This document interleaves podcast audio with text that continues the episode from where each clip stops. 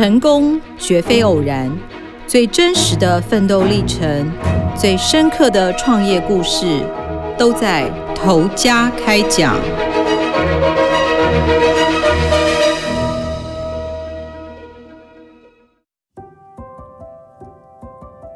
各位听众，大家好，欢迎收听由静好听与静周刊共同制作播出的《头家开讲》，我是静周刊财经人物组记者小君。今天想要来跟大家分享的一个故事呢，是一个叫做美琪生技的一间公司。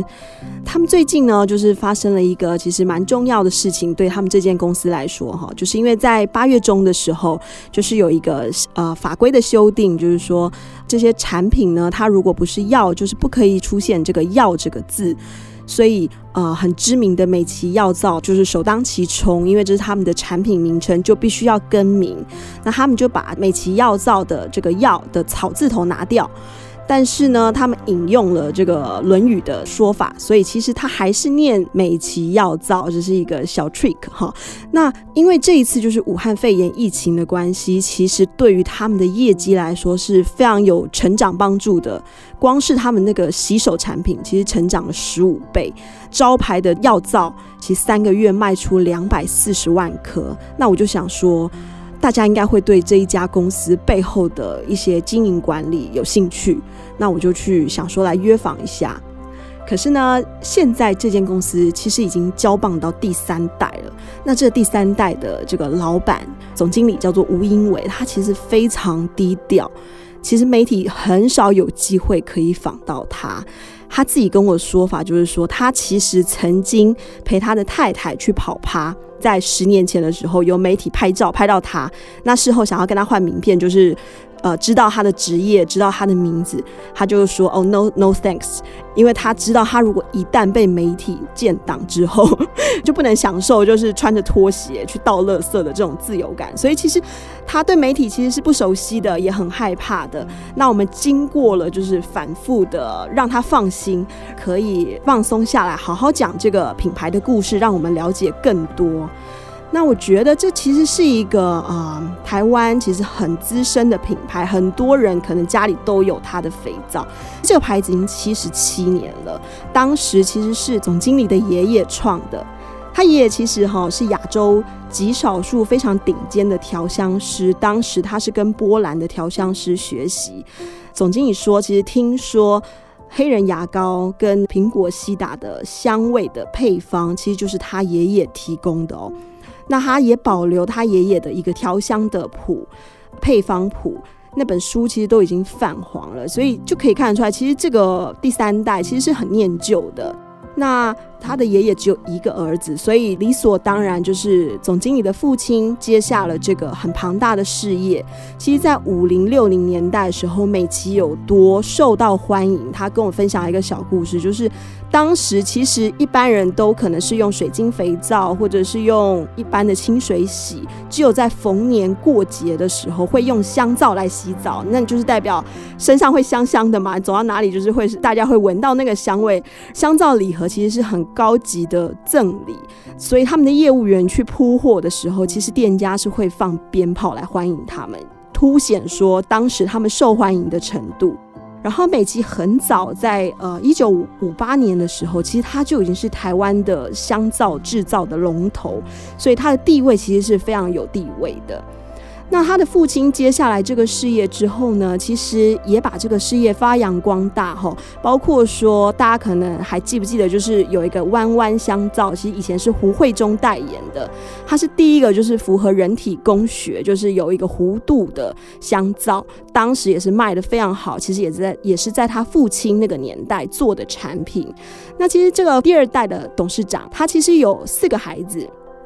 然后我们访了这个总经理，他其实是排行老三。那我稍微介绍一下，他的哥哥其实很厉害，他哥哥其实是现在全球第二大银行的首席经济学家。那他的姐姐其实就是瓦城的董娘，然后他的妹妹其实是设计师，是留在纽约。那他为什么会成为就是回来接班的孩子呢？其实是很有趣。他其实小时候就是会到工厂去帮忙折那个香皂的纸盒，然后他的化学很好，所以他其实高中就会在 QC 那边做打工，然后从小看着他长大的那个总经理，当时其实是一个专业经理人哦，他其实再过五年就要退休了，在一次尾牙上面，他就把这个吴英伟，就是拉到旁边去，就说：“哎。”我大概还有五年就要退休了，那你有什么打算？如果你想要进来，我其实可以带着你历练，然后教你一些东西。对他来说，他的爸爸或妈妈其实小时候都是采美式教育，很西式教育，就是也不会跟他们说一定要回来接班。他们觉得说，如果孩子没兴趣，交给专业经理人，其实也 OK。但是这个总经理其实我觉得他很有心哈，从他会留爷爷的那个配方谱就知道，他其实对这个品牌是有感情的。他就说了，其实他们一家人三代都是美琪的奶水喂养长大，甚至美琪养了这么多员工，他觉得如果这个品牌没有被再发扬光大，或者是被传承下来，其实是很可惜的。所以他才愿意，就是说好，那他进来试试看。其实，在这之前，他自己已经有创业了。他自己其实是一个英语补习班，叫哥大英语，其实也是蛮蛮厉害的一个补习班，生意也蛮好。那他就把他的补习班交给他的太太帮忙管理，他自己就全心的进到这个公司。那刚进来的时候，其实他是很美式教育的人，进到这个很台式的传产，其实也有文化上的冲击。对他来说。他一进到公司，所有人看到他就立刻站起来敬礼，他就是很 shock 嘛，他就说这个不是我要的东西，因为其实我跟大家是平起平坐的，那没有必要用这种差别待遇来看待我。刚开始他也吃了不少苦头，坦白说，三十九岁进来想要有一些改革吧。现在大家想到美琪药皂的那个品牌印象，可能就是是一个红色的盒子，上面是白色的字。其实他一进来的时候，他做了一件很大胆的事情，他把它变成黑色的包装，他可能觉得那很酷吧。结果被消费者骂到翻，然后慢慢就是拿捏出来说，哎，什么东西可以改，什么东西不能改。比如说像美琪香皂，它是一个很经典的，就是绿色的包装纸盒，有一个金色的边条，就是绿色包装金腰带，这也是不能动的包装设计。这样子，他刚进来的时候，他很积极的在做客户拜访。其实他在拜访十个客户，大概有十个百分之百都会跟他讲说：“哎，美琪哦，看到他的名片就会说：哎，美琪哦，这是我阿嬷在用的香皂。”其实这很沮丧啊，因为也是一个危机嘛。他那时候三十九岁，然后所有客户的阿嬷是不是都已经七老八十了？那这个品牌还能再能够多久呢？所以他其实很担心，他必须让这个品牌让更多年轻人能够认识这个品牌。那他的做法其实他去找出可能比较有潜力的产品，比如说当时他们公司已经推了十几年，有一个慕斯的洗澡的慕斯。他找了陶晶莹来做代言，让大家就知道说，其实这个慕斯的东西，因为一挤出来很多泡泡，大家会觉得说会不会很浪费？其实刚好相反，这个慕斯产品在日本已经红了非常久，其实它是很省水、很好冲洗的。然后再加上他自己可能以前有幼教的背景，所以他其实把这个产品送了很多给幼稚园、国小，然后搭配拍了洗手的广告影片。教小朋友怎么正确洗手，让小朋友其实陪着妈妈去逛街的时候会说：“哎，这其实是我们学校就有在用的洗手乳。”那把整个年龄层哦，其实往下拉了非常多。他也很聪明，他去找出一个市场的缺口。他说：“其实他是住在女人窝，因为他有三个宝贝女儿，然后加上太太、妈妈、姐姐，全部都会给他意见。因为我很好奇，我想说，你是一个大男生，你怎么去抓住这个？”女性的市场嘛，因为比较会买的可能都是女生，他就说：“哎，我是住在女人窝啊，你应该看看我的浴室，全部都是试用品，每一瓶我都要试用。我太太都嫌烦，说丢掉。可是我觉得就是还没有用够，都是我就说还不能丢这样子。所以他找到就是说，其实现在很多女生爱运动，可是运动之后呢，女生想要有的沐浴乳。”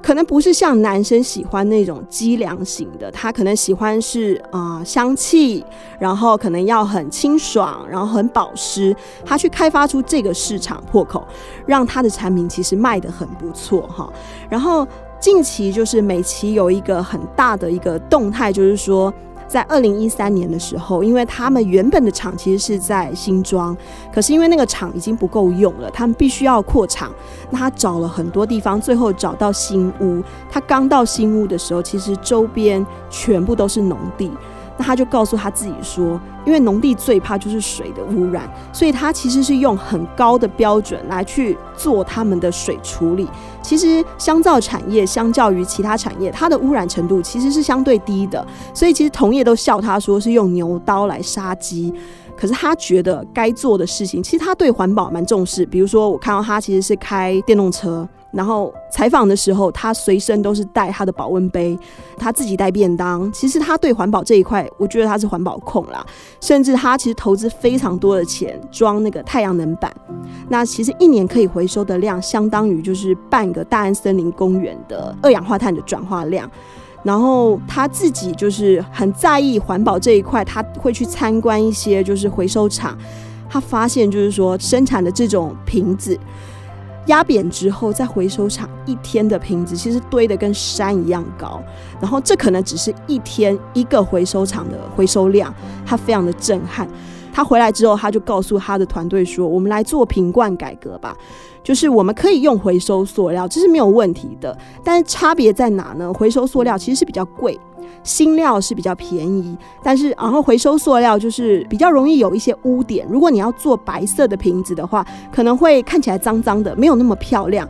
但他觉得美琪的消费者其实是重视它的产品内容，其实包装经过他们 QC 的检验，或者是他在设计包装上面做一些调整，是可以克服的。然后成本的增加，其实他觉得他也不会转嫁给消费者，他自己可以吸收。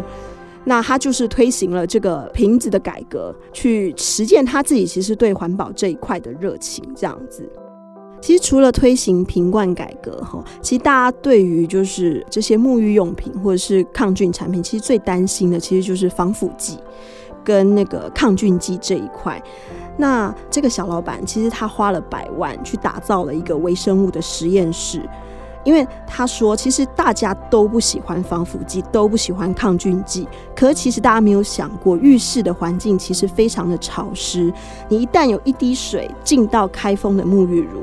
如果你没有添加有一定的防腐剂的话，其实它非常容易坏掉。那对你来说，反而其实是更不好的。所以他做这个实验室的目的是为什么？他其实是要测试，他自己做测试，他要把这个添加量添加到最低，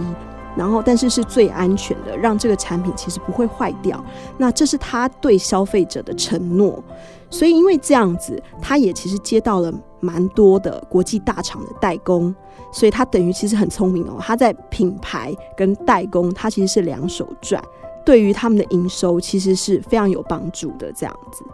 然后在采访的过程当中，你可以感受到这个人哦，当初他可能是有了家族的使命，然后必须要回到这个家里来接下这个美琪这么庞大的事业，他可能放弃了他自己最爱的幼教事业。那我觉得他告诉我一句话，就是在采访现场让我觉得很 touch 到我。他就说：“其实我们不是每一个人都那么幸运。”可以做我们爱做的职业，可是我们每个人都必须要去热爱你所做的事情。对他来说，我们外人会觉得哇，他就是含着金汤匙出生嘛，生在这个美琪家族，你可以有这么好的事业接下来。但他可能不这么认为。但既然他三十九岁，他选择进到美琪，他在美琪已经做了十几年，他告诉他自己，就是说我必须要爱上他。然后经过这么多年的磨合，跟大家一起努力，他其实看到这个团队其实越来越茁壮，他也觉得他自己做的事情是很有意思的。那我觉得这是一个心境的转变，其实很不简单。对我们来说，其实我们可能每个人就是在自己的生命历程当中。我们现在在做的事情未必是你喜欢的，可是你必须要把你自己当下在做的事情做好。我觉得这是很重要的，也是给我们一个很重要的启发。这样子，以上是我跟大家分享我在采访的一些小故事。那感谢听众的收听，如果有兴趣想要更深入了解美琪生计，可以上网搜寻“造出自己的路”系列完整报道。也请持续锁定由静好听与静周刊共同制作播出的《头家开讲》，我们下次见。